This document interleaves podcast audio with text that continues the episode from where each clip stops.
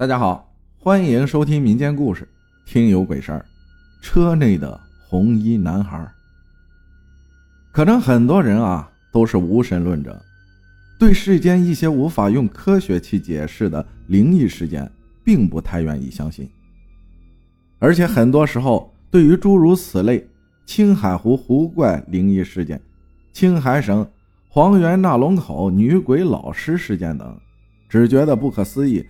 甚至觉得离自己很遥远。总之就是，不是自己亲眼所见、亲身经历的，始终无法让自己去相信一些怪谈之说。而我，曾经也是这样想的，直到那件事情才让我改变了之前的想法。好了，那是一次酒吧喝酒后的经历。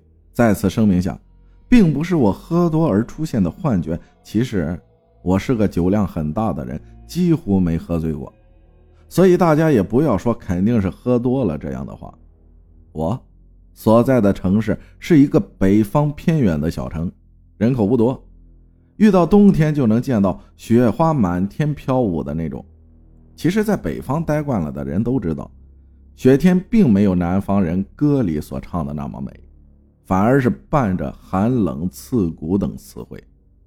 让人不太愿意出门，但是到不了的永远是远方。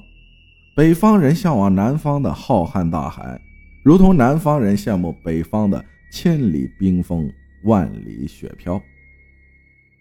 因为写这类文还是要注意一些禁忌，加上这个地方是宗教色彩比较浓烈，所以真实地名我就不说了，大家只需知道是青海的某座小城就好了。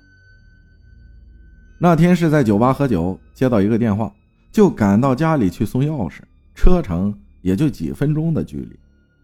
快到家门口的时候，有一个路口要过，因为当时已经很晚了，加上前几天刚下过雪的原因，路上的车辆很少，人也没几个，所以我才会对旁边停放的那辆车子记忆深刻。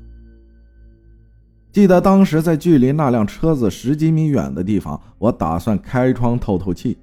就在此时，我惊恐地发现那辆车后车座里竟然出现了一个红衣小孩，低垂着头，只有一双眼睛直勾勾地盯着我，一眨也不眨。一瞬间，像是在向我求助，又像是哀怒。总之。就是恐怖片里才会出现的那种眼神，我吓坏了，连忙转过头，当时就让司机看向那辆车，可他却告诉我自己什么也没看到，还问我是不是喝多了。我忙辩解的同时，再次转过头去看，发现这次竟然什么也没有。管不住自己的好奇心，为了一探究竟。惊吓之余，我们还是下车去看了那辆车的情形。原来那辆车被搁置在那里很久，车门紧锁，后轮胎也是瘪的，根本就不可能有人在里面。可那个小孩，我是真真切切的看到了，这又作何解释？给了钥匙后，在回酒吧的路上，我不断脑补那个画面，可能是小孩和家人一同出来。家人不小心把孩子锁在车内，一时找不到，就去到处找寻。而小孩因为被困在车内，无望地向旁边经过的车辆求助，却没任何人看见。直到有天晚上，另一辆车上的小哥哥看到了自己，可等他下车过来的时候，自己的魂魄已经被阴灵带走了。嘿，醒醒！在想什么呢？手机掉地上都不知道。刚子使劲拍了拍我的肩膀，我这才猛地醒过来。原来我早就回到了酒吧，跟刚子和其他几个人讲述了刚刚的事情。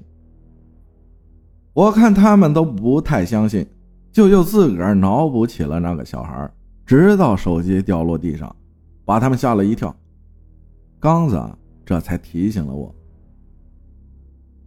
奇了怪了，刚刚你明明把手机放在吧台上离我很近的地方，中途也没有人来倒水，怎么可能会自己掉下去？刚子补充道。听他这么一说，我更加觉得不可思议。那天晚上也没敢回去，赖着刚子，硬是陪我喝了一晚上的酒。后来我搬了新家，渐渐的也很少在晚上出门了。至于那家酒吧，我也很少去了。而跟刚子，也会隔三差五的聚在一起。虽然烈酒已经换成了清茶，但是他依然是我这一生谁也无法替代的好兄弟。感谢仙女阿赞分享的故事，谢谢大家的收听，我是阿浩，咱们下期再见。